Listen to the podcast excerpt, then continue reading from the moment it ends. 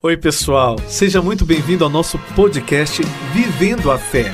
Toda semana nós vamos trazer para você a entrevista que passou pelo nosso programa Vivendo a Fé com o Padre Denis Ricard na Rádio Imaculada. Fique agora com o nosso convidado. Beijo. E olha, nós temos um convidado muito especial. Nós estamos falando de um padre da congregação do Sagrado Coração de Jesus, ele que é graduado em filosofia, teologia, especializado em logoterapia e análise existencial e que está lançando o seu livro O Maestro da Própria Vida. Vamos receber com muito carinho o padre Rafael Vieira. Seja bem-vindo ao nosso programa. Obrigado, alegria, muita alegria estar com vocês aqui nessa tarde e também falar sobre esse tema que eu dedico tanto à minha vida, né? Alegria é toda nossa, Padre. Poder te encontrar de novo. Recentemente eu conheci o Padre Rafael, nós estávamos pregando em um retiro da Aliança da Misericórdia. Estive com esta alegria de poder conhecê-lo pessoalmente e agora poder trazê-lo aqui para que vocês também possam conhecer um pouco desta riqueza. E, padre, estamos lançando então um livro chamado O Maestro da Própria Vida. E eu quero começar te perguntando: em tempos de tanta ansiedade, correria e todo mundo tentando ter o controle das coisas nas mãos, este livro vem nos trazer seria uma proposta de amadurecimento humano para termos melhores decisões na vida? É isso? É isso mesmo. Até o subtítulo do livro é Como Tomar Decisões e Administrar Consequências, justamente por causa desse fenômeno né, na sociedade de hoje, que nós temos muitas possibilidades e porque temos muitas possibilidades e um excesso de informações, informações a todo tempo, então nós sabemos de muitas, muitas coisas, mas temos dificuldade de discernir tudo isso que nós sabemos, e principalmente a juventude, com muitas informações, então às vezes nós ficamos perdidos. Essa, esse, esse excesso de informações, excesso de possibilidades causa um tipo de uma vertigem a pessoa se confunde, fica perdida e tem dificuldade de tomar qualquer decisão, até por, por medo de, de errar. Né? Então, maestro da própria vida é a metáfora de, de alguém que consegue, no meio de tudo isso, das informações, das opiniões, da, da bagunça do mundo moderno, consegue discernir quem ela é e o que, que ela quer para a sua vida no meio de tudo isso. Olha, você que está aí do outro lado, eu tenho certeza que depois de escutar o padre, olha só o começo, falando, já se identificou.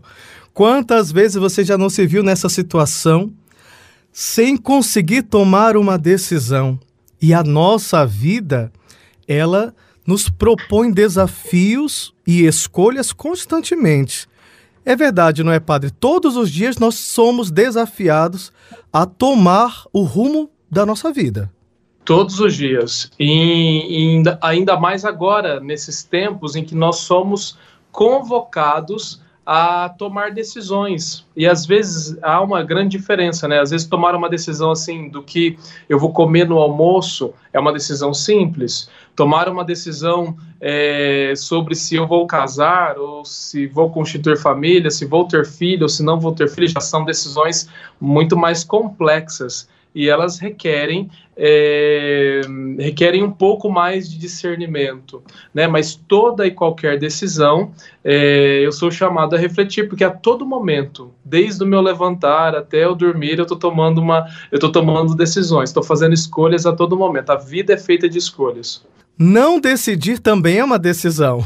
Isso mesmo, às vezes dizer um não é tão difícil para as pessoas às vezes dizer um não e essa decisão de dizer um não ou dizer que agora não vou tomar agora não vou não vou tomar essa não vou tomar essa decisão é, justamente é, é, faz com que as pessoas é, é fiquem confusas, né? E às vezes pensando que não estão decidindo, mas realmente não é hora de decidir mesmo. É uma a decisão de não decidir naquele momento.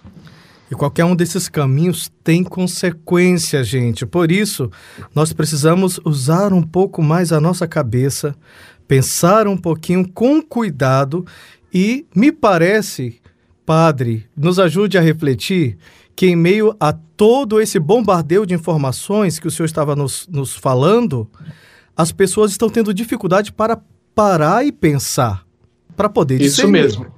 Nós vivemos uma, uma, crise geral de ansiedade. Não é que as pessoas de, outro, de outrora não tiveram ansiedade, também tinham ansiedade, mas é que agora nós temos dificuldades de lidar com a ansiedade, porque nós temos muita dificuldade de lidar com o sofrimento, já que a ansiedade está, liga, está ligada ao futuro. Então, por isso, como nós temos um excesso de futuro, um excesso de possibilidades, as pessoas estão mais ansiosas. Então, quem está ansioso pensa várias coisas ao mesmo tempo, a todo momento, e nesse, nesse turbilhão de pensamentos, ela tem dificuldade de parar os pensamentos e discernir eles no coração. Né? E é isso, é, a isso se deve esse fenômeno da, da ansiedade geral, né? que, domina, que domina todo mundo. Então, aquele que consegue, no meio desse turbilhão de pensamento, parar, discernir os pensamentos, mandar embora os pensamentos que não que não precisa ter e ficar com aqueles que são necessários se esforçar neles, então consegue realmente é, boas decisões na vida. Eu vi aqui, padre, que o senhor tem uma especialização nessa área da logoterapia. Conta para nós o que, que é logoterapia.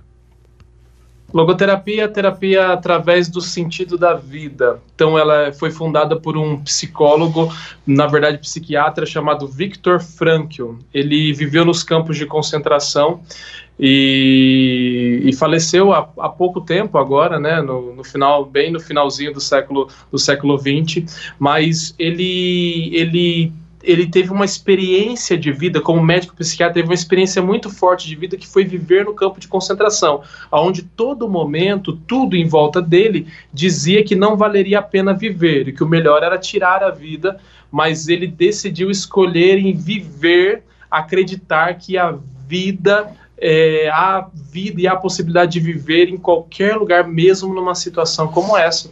E a partir dessa experiência dele, ele criou então é, um método terapêutico e psicológico que se chama logoterapia. Então, é através do sentido da vida é, nós vamos descobrindo o sentido e nos curando, curando o, as nossas doenças, o, o nosso emocional, a nossa vivência. E falar sobre isso para nós hoje é uma grande riqueza porque nós estamos no começo do Setembro Amarelo, que é um mês de campanha contra o suicídio e de um maior cuidado aí com a questão da depressão. Padre, vê-lo é, trazendo para nós informações que estão inspiradas na logoterapia, estão bebendo desta fonte que é também a psicologia, me faz pensar que uh, eu, Padre Denis, estou ligado ao sepsi, que, é, que são os estudos da área de terapia psicanalítica, e vejo lá também muitos outros padres que estão se formando, assim como o Senhor, nestas áreas terapêuticas. Parece que a espiritualidade e a psicologia estão caminhando muito mais unidas nesse tempo. É certo pensar isso? É certo. Descobriu. É porque, como nós estamos numa época de muita depressão, né? Aliás, há estatística de que até 2030 já se projeta que a depressão será a doença em primeiro lugar na vida do, do, do, do, do ser humano. Então, em época de, em época de muita depressão, começou-se o estudo sobre, essas, sobre essa, essa doença. E é interessante que os próprios estudos foram se conduzindo para que a, espiri que a espiritualidade é realmente é, uma cura para doenças como depressão, é, síndrome do pânico, ansiedade, e justamente por conta desses estudos, eles começaram a perceber que pessoas que tinham uma vivência, uma vida espiritual, tinham mais facilidade para lidar com essas doenças modernas e também tinha mais facilidade de tem mais facilidade de cura. E por isso mesmo há um entrelaçamento entre psicologia e espiritualidade. As pessoas têm buscado esse esse desenvolvimento, né? Não só o desenvolvimento psicológico, mas também espiritual. As duas coisas têm caminhado muito juntos. E gente, como é uma riqueza poder é, perceber a, a, como as ciências humanas vão também caminhando junto com a espiritualidade e que isso não é uma novidade, é uma novidade enquanto a, a, a, psicologia como ciência, que é uma ciência moderna, mas quando a gente olha para a igreja nos seus padres do deserto, que eram grandes terapeutas da alma, percebemos que eles já traziam ah, algumas concepções que a psicologia depois vai também é, confirmar e, e trabalhar de uma maneira de pesquisa científica mesmo, não é, padre? Isso mesmo. Já a psicologia é uma um, digamos assim, uma matéria estudada desde antes de, de Cristo, né? Na verdade, foi na modernidade que ela se configurou como psicologia em si, né? Porque também o pensamento já estava é, um pouco mais amadurecido e pessoas é, se dedicaram especificamente a esse estudo, mas se nós olharmos, por exemplo, na história da igreja, não só os monges do, do, do deserto, mas também os primeiros padres, os padres da patrística, os padres da idade, da idade média, é, se debruçavam sobre temas de psicologia, né? Porque ajudavam as pessoas a criarem virtude, a vencer vícios, a, a saber lidar com o seu interior, ou seja, com seus pensamentos, com as suas emoções, com seus sentimentos. Então, é, na verdade, a psicologia não é tão moderna como se pensa, né? A psicologia ela está presente em nós desde quando nós nascemos até quando morremos, né? Isso mesmo. E nesse Setembro Amarelo com todo esse cuidado da campanha contra o suicídio, padre, a depressão. O que de fato é a depressão? Porque tristeza e depressão têm diferença, não são a mesma coisa, não é? Não, é, realmente. Olha, a depressão, para ser bem técnico, né? A depressão é uma disfunção cerebral. Ou seja, é uma doença de cunho biológico mesmo. Ou seja, quando as pessoas são detectadas com depressão, e por isso surgiram os, os antidepressivos, né, remédios para depressão, é, há justamente uma disfunção cerebral que causa, por exemplo, é, é, afeta, por exemplo, a produção de serotonina, que é o tal do hormônio da alegria, como as, como as pessoas acabam conhecendo por aí. Mas essa, é, quando eu digo disfunção cerebral, é isso que a gente precisa entender. Eu não estou falando que é um problema mental mas uma disfunção cerebral mesmo, uma disfunção orgânica, por, por, por, por um funcionamento do corpo humano, o funcionamento, ou seja, o, metabolismo cerebral, ele é afetado por conta de vivências que a pessoa tem. E aí há muitos motivos que pode levar uma pessoa a, a, a, uma, a uma, depressão, a esse, a esse metabolismo cerebral não funcionar direito, por exemplo, não produzir é, os hormônios como serotonina, ocitocina, esses hormônios que precisam ser produzidos em uma certa quantidade e que causa essa sensação de que nós chamamos que nós chamamos tristeza. Essa é a, a depressão, essa, essa, essa disfunção né, é, cerebral, ela pode ocorrer por uma série de questões. Pode ser, pode ter um fundo emocional, pode ter um fundo é, hereditário mesmo, biológico, pode ser. Olha, há, hoje já há estudos que indicam que, por exemplo, diabetes pode causar depressão, é, mesmo culpa, é, ou a maneira da pessoa pensar muito negativamente, isso tudo pode causar depressão. Agora, quando nós sabemos que a pessoa realmente está com depressão. Então, duas coisas são primordiais. A primeira coisa é esse sentimento de tristeza, essa sensação de tristeza ou de pesar muito grande. Isso é um dos, dos sintomas, mas não simplesmente aquela tristeza que nós sentimos durante, todos os dias, porque nós podemos ficar tristes, daqui a pouco ficamos alegres, enfim, isso faz parte da vida. Mas é uma tristeza que nós chamamos de crônica. Por exemplo, um, um psiquiatra, um psicólogo só pode fazer um diagnóstico de depressão se ele perceber que essa tristeza ela tem uma duração de mais de duas semanas semanas. Ou seja, ou seja, é uma tristeza permanente. A pessoa faz o que ela, ela, ela, ela faz de tudo para se ver livre da tristeza, mas essa tristeza ela não sai da pessoa. Então é que não depende muito da vontade. Entende? Uhum. É uma tristeza que já ficou crônica no corpo, por causa de uma, de uma disfunção mesmo, meta, de uma disfunção metabólica. Um outro sintoma é também a, a, falta de interesse na vida, ou seja, a falta de prazer na vida. Então, existem coisas que a pessoa fazia e ela faz agora, mas ela não sente nenhum prazer em fazer aquilo que antes ela sentia prazer. Então, esses dois sintomas são característicos daquilo que nós chamamos de depressão maior, né? ou seja, a depressão clássica mesmo. Esses dois sintomas são características, características dessa depressão. Agora, junto a esses dois sintomas, pode-se pode -se configurar outros sintomas, como, por exemplo, a insônia, é, o choro, é, a palpitação, essa, é, pode ter uns sintomas de ansiedade, pensamentos negativos, pensamentos de culpa intensos, é, aprisionamento, aprisionamento cerebral. Pode vir acompanhado de outras coisas, como tremores, enfim. Mas é, esses dois sintomas primeiros que eu falei precisa estar para que se configure mesmo um diagnóstico de depressão. Então, a depressão em si é uma doença é, de, um, de, um, de uma disfunção cerebral. Entende? Então ela tem, ela tem mesmo é, a ver com o nosso organismo, o funcionamento do nosso organismo. Muito interessante, padre, porque então isso demonstra que não depende apenas da nossa vontade. Tem gente que às vezes conhece uma pessoa que está com depressão e diz: ah, não quer, não quer sair da cama, não quer levantar da cama, quer, quer só ficar aí folgado e muitas vezes tem questões muito mais complexas e profundas que estão por trás daquela situação de depressão.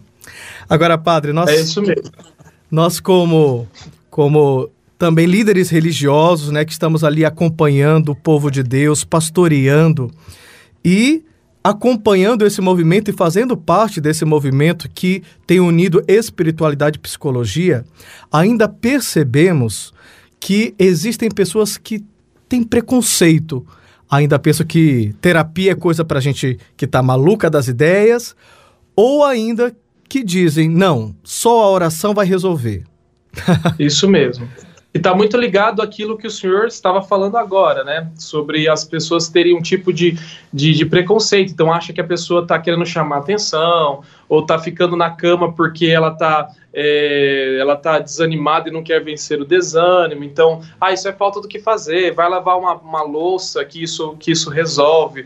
Né? E não é bem e não é bem assim, e não é bem assim a situação. Depressão, nós já sabemos, não é falta de Deus. Nós conhecemos pessoas que muito próximas de Deus que sofreram de depressão. A depressão se configura uma doença. Então qualquer pessoa pode ter pode ter depressão. Aliás, inclusive existe na história dos santos, né? Nós, por exemplo, podemos dizer que São João da Cruz, quando ele descreve a noite escura, ele pode estar descrevendo sentimentos de depressão, ou mesmo, então, assim, essa, essa ausência de Deus que ele sentia, que ele chamava de noite escura, e que as pessoas sentem muito em processos de depressão, né? Isso pode estar muito, muito, bem, muito bem relacionado.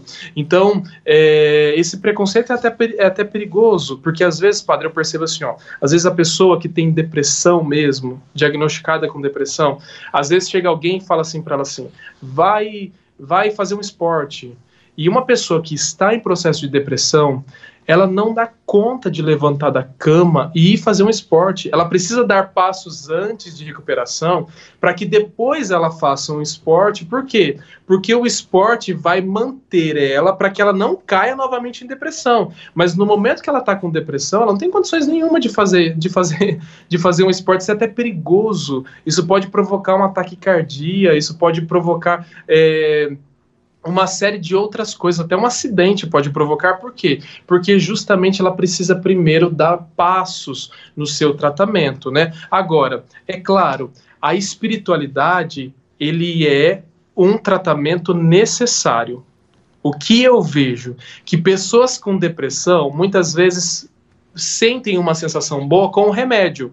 E depois que tomam o remédio, elas, elas simplesmente ficam dependentes do remédio. Remédio para depressão, ele não cura, ele causa uma, ele ajuda com que o organismo se restabeleça para que a pessoa se desenvolva e possa melhorar a sua vida e então se ver livre daquela, daquela depressão. Remédio em si, o remédio em si não é a cura da depressão, é um, é um conjunto de fatores.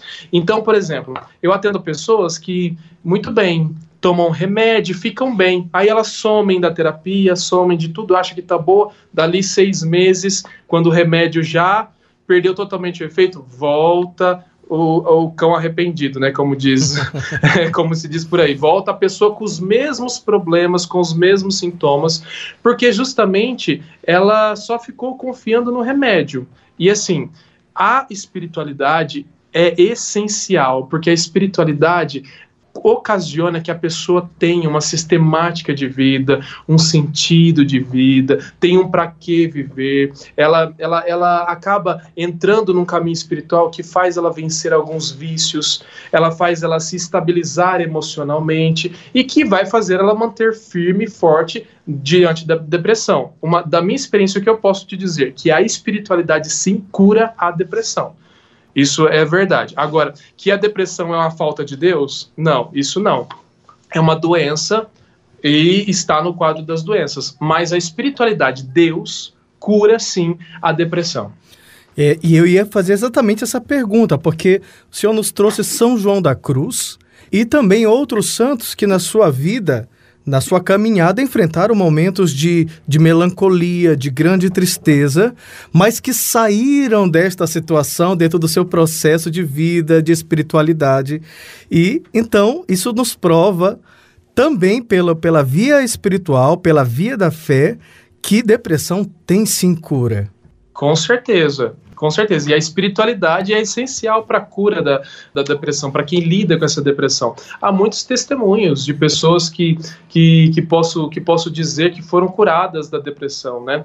Há muitas pessoas que, que se veem livres da depressão porque escolheram um caminho de espiritualidade. E aí, essas pessoas mesmos, né, acompanhadas pelo, pelo, pelo psiquiatra, é, acabam reconhecendo que chega um momento que não precisa mais do, do, do, do remédio e, enfim, seguem um caminho espiritual e realmente é, vivem, vivem uma cura, né? Agora, sim, é, a depressão em si, tem pessoas que dão testemunho e já curaram a depressão sem tomar remédio, mas escolhendo um caminho espiritual, né? É claro que esse caminho é um pouco mais difícil e às vezes você precisa analisar que tipo, porque a depressão tem graus e tipos, né? Então, se você consegue ficar sem o remédio. Por isso é um, é um acompanhamento necessário, um acompanhamento espiritual, mas também um acompanhamento, um acompanhamento médico. E essa diferença dos acompanhamentos, padre, ele é muito importante. Eu me recordo quando, quando eu estava fazendo a, a pós em espiritualidade, que era com foco em direção espiritual.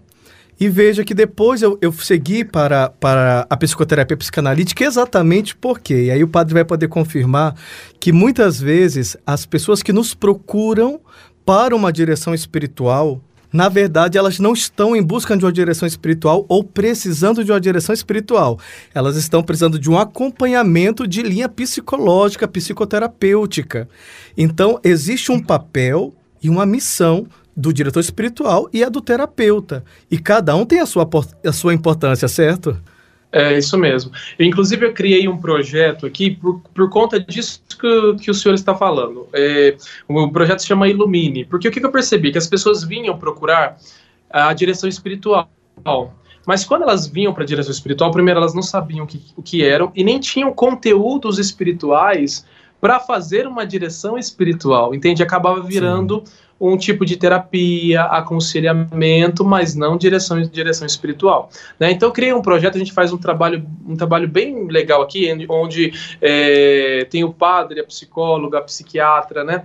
E, e, e aí é, eu digo para as pessoas: olha, você precisa trabalhar essa questão, e para que você faça uma direção espiritual, você precisa ter vida espiritual. E o que, que é vida espiritual? Né? Eu preciso ter um caminho de, de oração, um caminho de disciplina, de acesso, de exercícios espirituais. Eu preciso criar virtude para eu ver o que acontece em mim e aí eu poder trabalhar essas questões. Mas às vezes a pessoa prestativo, um problema de ordem psíquica mesmo, e aí ela procura o padre na tentativa de solucionar esse, esse, esse problema, mas ela precisa primeiro, é, de repente, fazer uma terapia, e aí sim, junto com a terapia, ela pode fazer uma direção espiritual, porque as duas coisas são realmente diferentes. Tá vendo, gente? Não tenha medo de procurar um bom terapeuta. Aliás, fica a dica aqui: o próprio Padre Rafael é, e tantos outros que podem corresponder também à tua fé. Porque é preciso ter ter esse cuidado, não é, padre? De procurar terapeutas que também possam acolher a fé e a espiritualidade que a pessoa segue, certo? Isso mesmo. É, existem pessoas que que são de espiritualidade cristã, católica, né? Então é importante que você é, também procure terapeutas, né, que são da mesma da sua mesma espiritualidade. Isso é muito importante porque é, vai validar em você uma experiência, validar em você uma experiência de vida e não questionar simplesmente essa experiência de vida que você traz, te ajudar a viver melhor aquela experiência, aquela experiência religiosa que você tem, né, e não anular essa experiência religiosa. Também eu acho que fica bem aqui dizer assim, olha, que também nem todo, nem toda pessoa que se diz terapeuta é realmente terapeuta. Né? Não é porque nós sabemos disso, não é porque eu fiz uma faculdade ou porque não. É importante procurar referências, é importante saber com, com quem você está falando. Né? Não é porque às vezes a pessoa ergue uma placa ali de sou terapeuta, pronto, vou confiar a minha vida na mão daquela, daquela pessoa. Não, não faça isso, porque há muitas pessoas que dizem que são e não são. E às vezes, ao invés de ajudar a tua vida, vai prejudicar a tua vida, né? E hoje em dia, em tempos modernos, nós estamos cheios de charlatões, de pessoas que querem dizer que são algo somente para aparecer e não porque querem realmente a te ajudar, né? E, e, problemas como esse, né, depressão, síndrome do pânico, ansiedade, são questões é, sérias, e por isso procure pessoas sérias para cuidar da tua vida, porque a tua vida vale muito, então é, procure pessoas sérias que, que cuidem com a seriedade que você, que você precisa ter na sua vida. Padre, a nossa caminhada na igreja, que nos leva ao serviço ao próximo, o trabalho na paróquia, pertencer a uma comunidade, tudo isso nos ajuda em nossos processos psicológicos? Com certeza. Olha, há, muitos, há muitas questões psicológicas que podem ser resolvidas através da experiência de vida mesmo. Então, por exemplo, é, eu conheço pessoas que já têm ali 60, 70, na casa dos 70 anos de idade, que nunca fizeram terapia, mas fizeram da sua própria vida uma terapia. Aproveitaram os momentos da vida e se curaram. Então, então há a possibilidade também de na experiência de vida, mas aí você precisa se abrir a essas experiências. Então, uma experiência na igreja, uma experiência pastoral, quando eu participo de um grupo, eu tenho condições de perceber outras experiências, eu tenho condições de perceber como pessoas resolveram aquele mesmo problema, mas de forma diferente da minha. Então ali eu, eu tenho uma intuição, ali eu sou acolhido, eu posso partilhar com alguém, posso conversar, posso dizer. Então toda a experiência de amadurecimento me faz ser também psicologicamente psicologicamente maduro, sem dúvida nenhuma. Então a experiência a experiência na igreja é essencial, a caminhada na igreja, os projetos da igreja, né? Por exemplo, eu conheço pessoas que tiveram receberam grandes curas na sua vida emocional, na sua vida psíquica, se, se, se ajudando um ao outro. lembro de uma experiência de um grupo de senhoras, cinco senhoras em São Paulo que eu acompanhava, né, e com depressão. E aí eu percebi que só elas irem no grupo e falar dos problemas que elas tinham não estava resolvendo nada. De repente eu tive a ideia: olha, ao invés de nós só falarmos, vamos fazer alguma coisa. Então elas começaram um trabalho, elas as cinco juntas, um trabalho é, numa comunidade, um trabalho de ajuda aos pobres, as cinco, e aquele trabalho despertou nelas a cura. E elas foram se curando da, da, da, sua depressão e hoje estão bem, continuam fazendo seus trabalhos. Então, é, muitas vezes, é, às vezes uma atitude, me dispor, me colocar para fazer algo, isso me ajuda muito a ser mais saudável em todos os âmbitos, aspectos da vida, não só psicológico. É isso aí, meu irmão, minha irmã, você que está conectado, ligadinho aqui com a gente Padre Rafael está mostrando a importância da espiritualidade, a importância do cuidado com o psicológico e como esse papo está gostoso, porque afinal nós estamos no Setembro Amarelo. Padre, agora há pouco o senhor estava nos falando sobre a importância de colocar a vida a serviço, pertencer a um grupo, pertencer a uma paróquia e como é importante falar sobre isso em uma sociedade que é profundamente individualista. Cada um vai cuidando daquilo que é seu e a gente percebe um fechamento muito grande humano. Mas tudo isso parece que conduz a uma perda de sentido. Por que, que isso acontece? É, se, o fenômeno do fechamento humano, né, do, do, do, individualismo, ele é muito presente, precisa ser superado. É interessante que no Evangelho, é, Jesus sempre prega uma cultura do nós, né? E não do eu. Hoje nós pregamos muito uma cultura do, do eu, do eu. E só que quando nós voltamos para o nosso próprio eu, quando eu quero as coisas do meu jeito, só para mim, eu não consigo me dobrar a, a, realidades diferentes daquilo que eu acho que é o certo, né? Às vezes impera até um tipo de perfeccionismo, tem que ser do meu jeito, senão não está bom para mim, eu não fico bem. Quando eu, eu, eu me volto para o meu eu, né? Eu tendo a a criar um, um aspecto de morte. É mais ou menos aquilo, é, Freud fala muito bem disso, do narcisismo, né? quando ele usa o mito de Narciso, do menino que olha o seu, sua imagem no lago e quer é, quer, quer a sua imagem tanto para si, se ama tanto que pula no lago e morre afogado, né? Então esse movimento, essa metáfora para dizer que quando nós fazemos esse movimento interior de só eu, cria um ego dentro de mim, um egocentrismo tão grande que provoca a minha própria a, a própria morte. E aqui eu não estou falando da morte corporal, mas eu estou falando da morte mesmo do sentido, porque não tem na, na vida não há sentido em simplesmente é, querer que só eu seja o centro do mundo e do universo. O sentido da vida está justamente em caminhar juntos numa certa direção que está para fora de mim. Então, quanto mais a pessoa se coloca para fora de si, se projeta para fora do seu eu, ela domina o eu, ela, ela faz com que o seu eu não seja tão extravagante ou, não, ou tão é, mimado, né, imaturo. Quando ela faz isso, ela tende a ser saudável, gerar vida, ter sentido, ter perspectiva de vida. Agora, quando ela se volta para si, para dentro de si, ela tende a se estrangular, né, tende a se matar, aí perde o sentido, aí fica aquele vazio existencial, porque não faz sentido nenhum não nenhum aquilo que ela acha que é realmente o sentido, o, o, o, sentido da vida, ou seja, só o eu. Então esse esse realmente é um movimento muito próprio da nossa sociedade, se encontra muito nos nossos jovens que se deparam com muitas dificuldades, porque é uma geração que quer que as coisas sejam do jeito dela, e aí ela não consegue se dobrar, ela não consegue ser humilde, não consegue é, fazer as coisas do jeito do outro, também para ver se também dá certo ou não, né? Então essa sociedade tende a perder cada vez mais o sentido, porque o sentido está fora da pessoa e não em si. O sentido não está em si, está fora da pessoa. E como isso é cheio de espiritualidade, porque nós fomos feitos por Deus para a comunhão. Por isso nós necessitamos do outro e precisamos é, encontrar esse caminho que nos conduz à verdadeira felicidade. Porque é tão interessante quando nós conversamos com as pessoas que colocam a sua vida à disposição do outro, do próximo, através de obras de caridade, que elas se sentem muito mais felizes em ofertar, em dar, do que em receber, porque isso nos conduz a uma profunda plenitude de vida.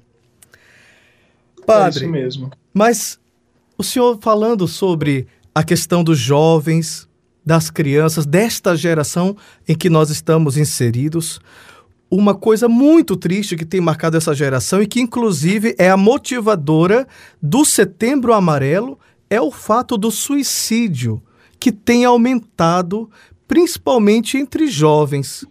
Porque, o que está acontecendo com a nossa geração, padre?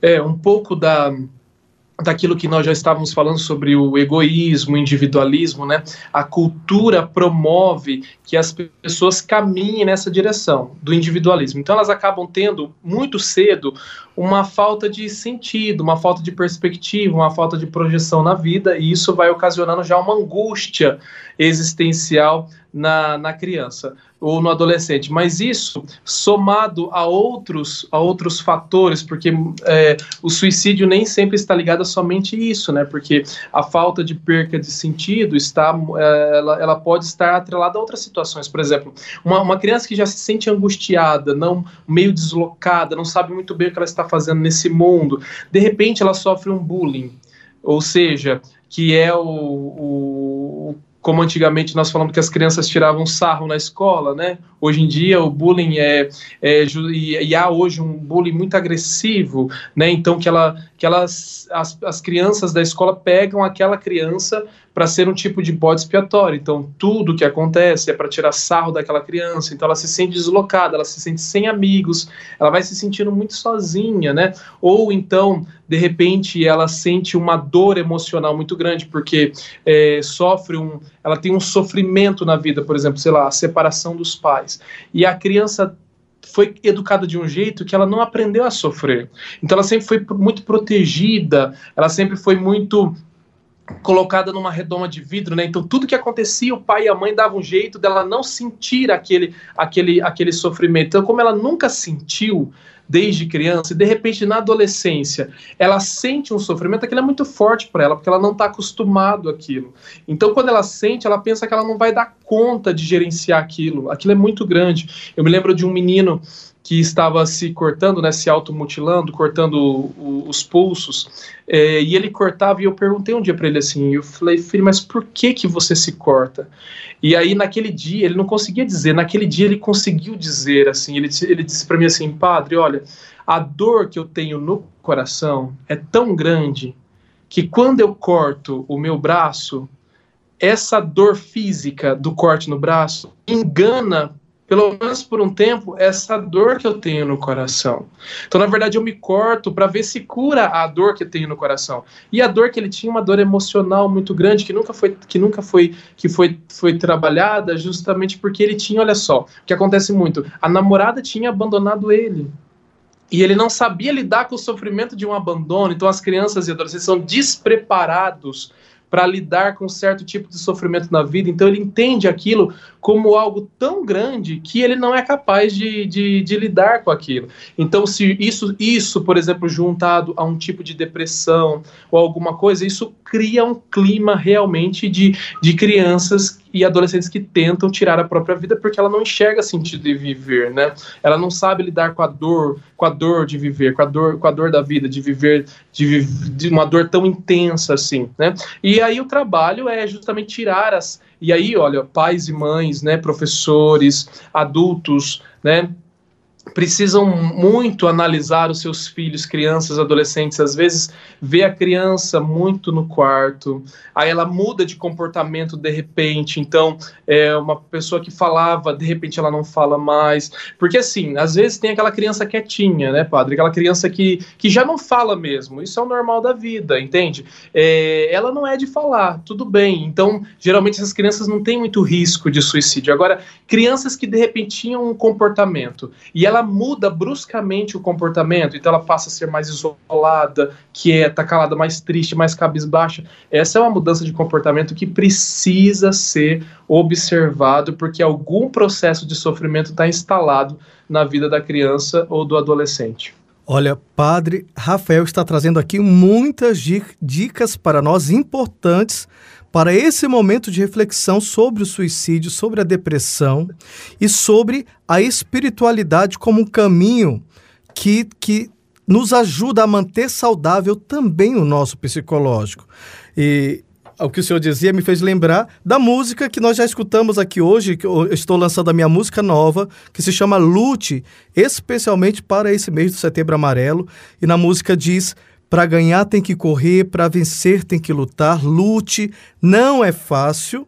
E me fez pensar, padre, a partir do que o senhor dizia, que nós vivemos em um grande desafio, porque a nossa cultura ela é profundamente hedonista, o que significa que o prazer é buscado sobre todas as coisas, uma busca constante e suprema do prazer. E nessa busca não há espaço para frustração e sofrimento. Só que frustração e sofrimento fazem parte da vida de todo mundo. E pa me parece que é pedagógico, inclusive. O senhor dizia agora há pouco dos pais que super protegem os filhos, impedem de viver. Nós precisamos redescobrir o valor da, do sofrimento na nossa vida? Precisamos, urgentemente. Eu acho que o que mais essa sociedade de hoje precisa descobrir é o valor do sofrimento. É claro que o, o quando eu digo assim que o sofrimento tem um valor, eu não estou dizendo que nós precisamos buscar sofrimentos. Eu estou dizendo que a própria vida, quando eu na, que se eu nasci, se eu me tornei humano, eu vou ter sofrimentos na vida. E quando esses sofrimentos vêm na minha vida, não é para me castigar ou para ou ou, ou, sei lá, para prejudicar, atrapalhar a minha vida. Não, ele faz parte da vida. E aí a maneira como eu lido com esse sofrimento é que define que tipo de, que tipo de pessoa que eu sou de verdade. Se eu não sei lidar com os, com os, com o sofrimento, obviamente que eu vou sempre estar tá é, que eu vou sempre estar é, fugindo dele, não encarando ele de frente. Quantas vezes as pessoas buscam o prazer, mas na verdade é para fugir um sofrimento que ele precisa enfrentar. E quando alguém enfrenta o sofrimento, ele amadurece, se torna melhor, mais saudável, mais feliz. Quando alguém enfrenta o sofrimento, se torna até santo, se torna, é, se torna muito melhor. Agora, quando alguém foge do sofrimento, se torna mais doente, se torna me, é, menos espiritual, enfim, ele sempre fica protelando. A nossa sociedade tem medo de encarar o sofrimentos. E aí busca o prazer, busca o prazer para isso. Olha, tem uma uma dinâmica na vida que é assim, ó, quando eu vou comer algo, eu preciso para eu viver, eu preciso comer, por exemplo, uma do, um dos exemplos, preciso de várias coisas, mas uma das coisas que eu preciso é comer. Então, quando a pessoa, ela precisa, qual que é o, o qual que é o sentido da fome? Ela comer.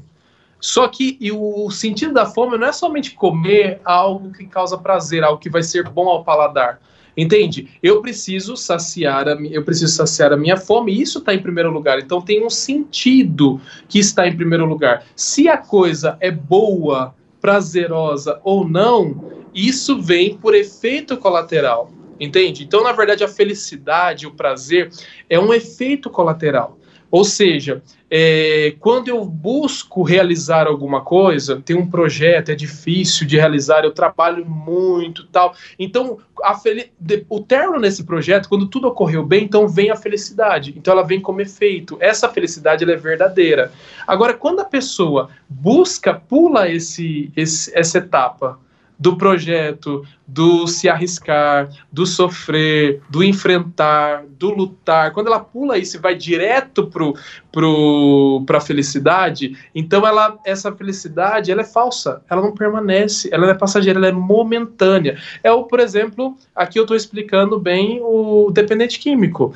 Então ele tenta buscar, ele foge da, do problema da vida através do álcool ou da droga, porque aquilo causa uma certa sensação de prazer momentânea. Depois passa ele tem que buscar o álcool e a droga de novo, porque aquilo, aquilo não vai permanecer. E aí ele se torna escravo, dependente do vício, e todo mundo sabe o que acontece com alguém que se torna de, dependente depois. Então esse não não eu estou dando o um exemplo da drogadição para dizer assim, ó, que esse é o caminho interior de todo mundo, nas coisas mais simples. Eu não posso procurar só o prazer, eu preciso procurar o sentido, o porquê fazer aquilo e não simplesmente o prazer. Maravilhoso, padre. E me fez lembrar do que Paulo escreve uh, ao, di ao dizer que nós completamos em nós aquilo que faltou ao sofrimento de Cristo. Então é possível também trazer toda uma espiritualidade que, como o senhor disse, não é de buscar o sofrimento pelo sofrimento, mas de fazer com que os sofrimentos necessários da vida possam também se tornar redentor. E isso é Páscoa, certo?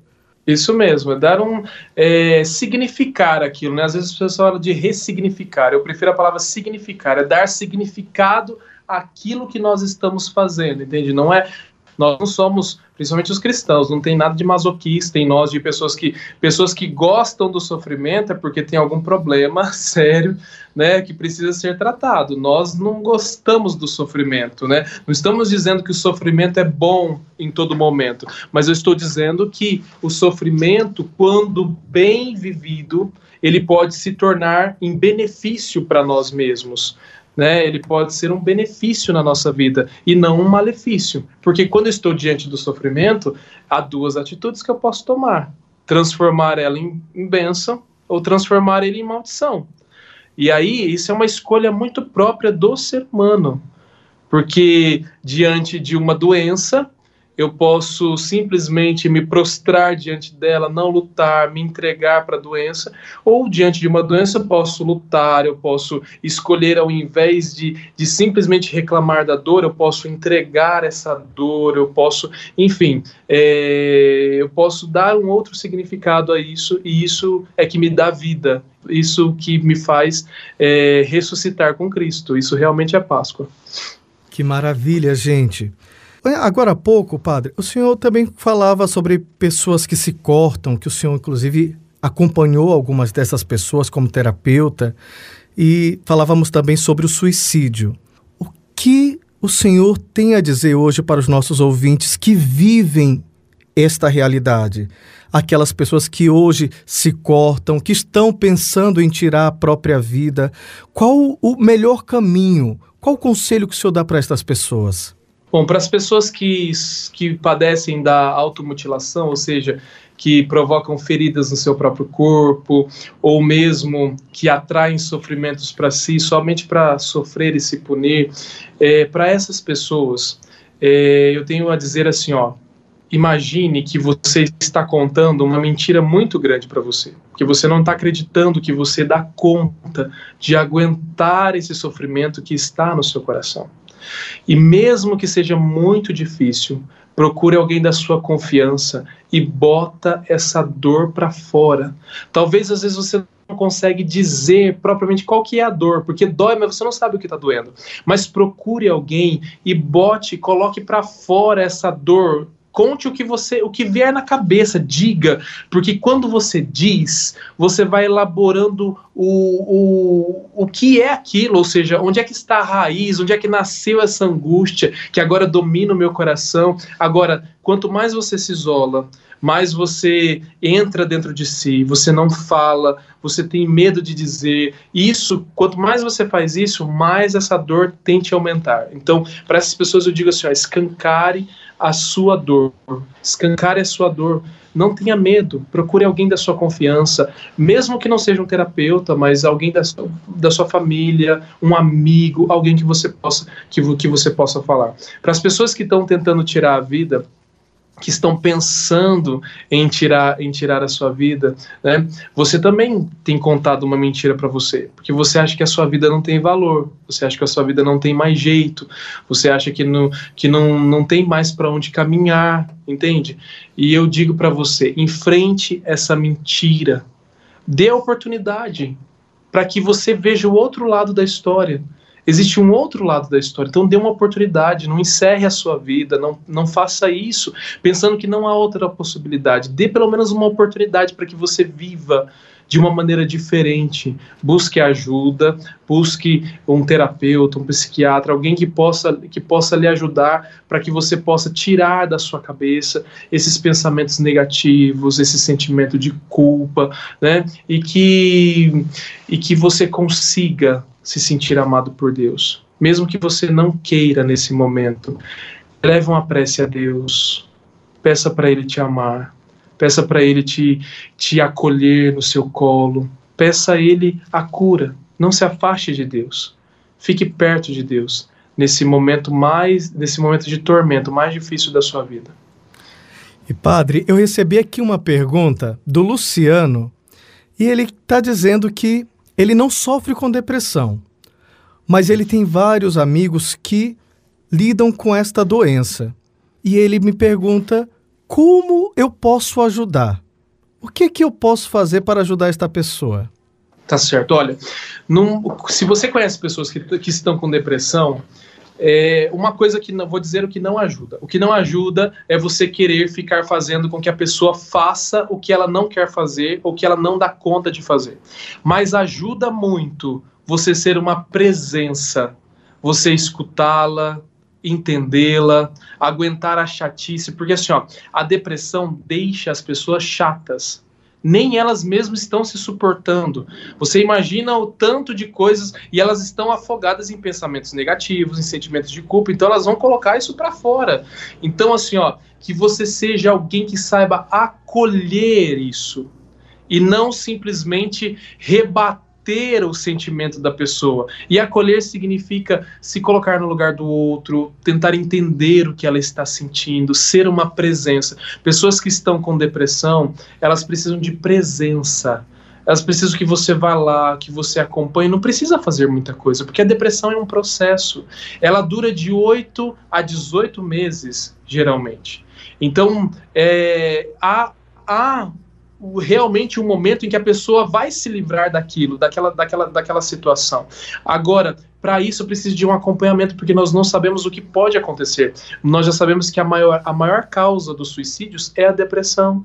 Então, uma pessoa com depressão precisa de presença, ser acompanhada, não ser abandonada, deixada sozinha. É isso que você pode fazer. Você pode fazer também promover para ela um atendimento terapêutico, procurar ajudar, porque quem está com depressão não vai ficar procurando um terapeuta, ela tem muita dificuldade disso, mas de repente você pode falar assim, não, amanhã eu venho te buscar, eu vou te levar, eu vou te acompanhar. Então, é, falta muito essa presença, e não adianta ficar afrontando o sentimento das pessoas, levanta dessa cama, vai jogar uma bola, lavar uma louça, vai fazer não sei o que, vai limpar uma casa, não, isso não adianta nada, isso vai colocar a pessoa mais para baixo ainda, mas vai adiantar ser presença, pegar na mão a hora que ela precisar, acompanhar a hora que precisar, entender, escutar. Simplesmente o fato de você escutar a pessoa, isso já ajuda muito, mas muito mesmo. Padre Rafael, conta para nós o que que o senhor busca levar aos leitores do livro O Maestro da Própria Vida. Tá certo. Olha, é, o Maestro da Própria Vida está na segunda edição já, né? E graças a Deus é, tem sido um livro que tem ajudado muitas pessoas. Hoje mesmo, alguém no Instagram me mandou dizendo assim: Padre, como que o seu livro tem me ajudado? E o que eu tento fazer é fazer um caminho para que as pessoas consigam tomar boas decisões na vida. A nossa vida depende das decisões que nós tomamos.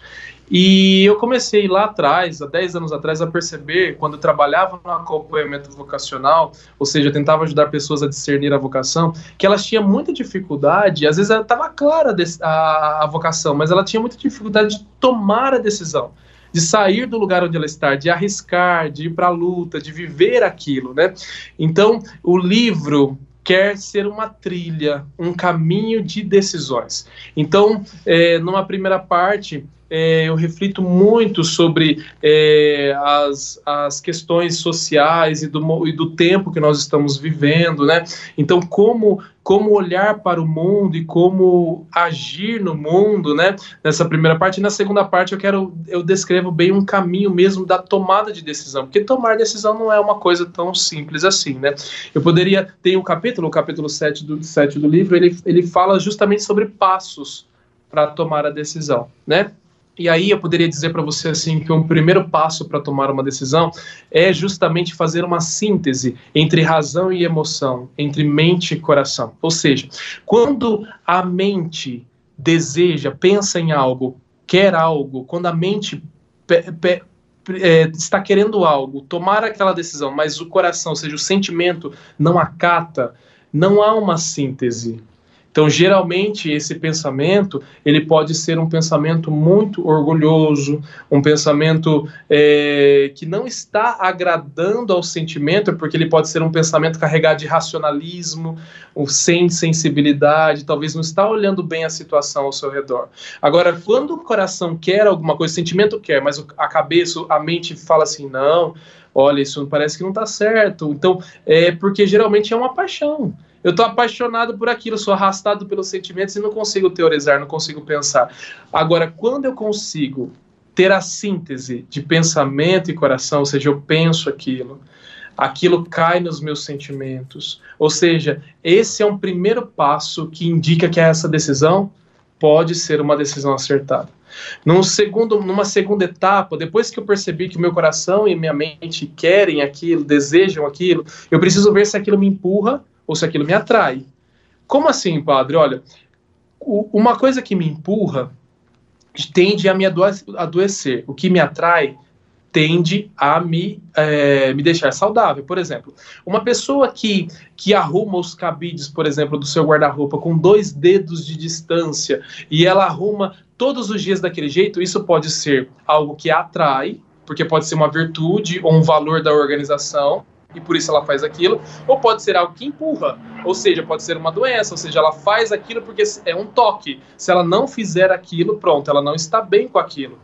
Então eu preciso perceber essa decisão que, que a qual estou sendo chamado, convocado, ela me empurra ou me atrai? O caso mais simples é da, da menina que vai casar. Se ela está indo, ela está entrando no, na igreja porque ela olha lá e vê aquele homem que ela ama, tem os defeitos dele, mas ela gosta, ela quer estar perto, ela se sente bem, ela está sendo atraída. Agora, se ela está indo na igreja porque o pai está dizendo para ela que ela tinha que casar, porque alguém disse para ela e porque a sociedade disse para ela que casamento era o certo, se ela não casar não vai ser feliz, ela está sendo empurrada, tá vendo? Então, se me atrai, é algo bom. Se me empurra, é algo ruim. Esse é o segundo passo.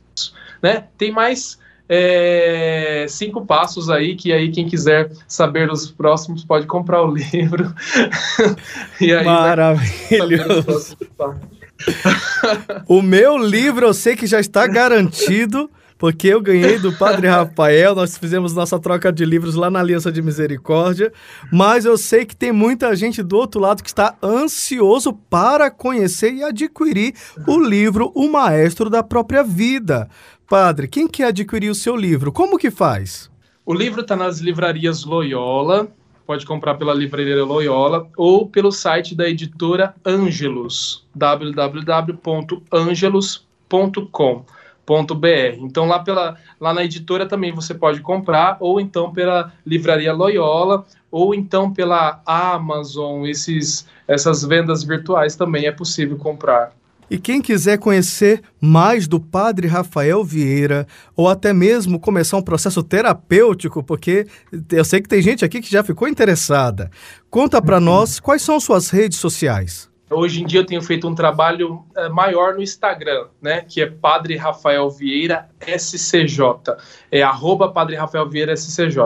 Né, eu prefiro porque eu estou muito mais presente lá no Instagram, mas também pode me procurar no Facebook Padre Rafael Vieira, no YouTube Padre Rafael, Padre Rafael Vieira, você vai me achar lá e pode, pode, pode me seguir. Né? Em relação à terapia, é, as pessoas podem solicitar é, com certeza, né? Mas já, mas assim, preciso dizer que é, existe uma fila de espera, inclusive, mas eu tenho um projeto, né? O projeto Ilumine, então talvez não faça terapia comigo, mas com alguém que faz parte do projeto, os psicólogos e tudo mais, né? Com certeza é, nós podemos fazer esse encaminhamento, sim. Padre Rafael, muito obrigado. Foi um prazer imenso poder escutá-lo aqui através da Rádio Maculada com o nosso programa Vivendo a Fé. Gratidão imensa. A gratidão é minha também. Obrigado, Padre. Que bom vê-lo, né? Aqui nós nos encontramos lá na Aliança de Misericórdia. Desejo muito aí, muita saúde, paz à sua vida, no seu trabalho, na sua missão, viu? Que continue levando Deus às pessoas, né? Com certeza esse, esse, esse novo CD, essa nova música vai contribuir muito para a vida de pessoas que estão em risco de vida, porque sentem que não tem mais o porquê viver. Então, que isso tudo leve as pessoas o porquê delas viverem realmente, viu? Deus abençoe. Obrigado pelo convite. Muito obrigado, Padre.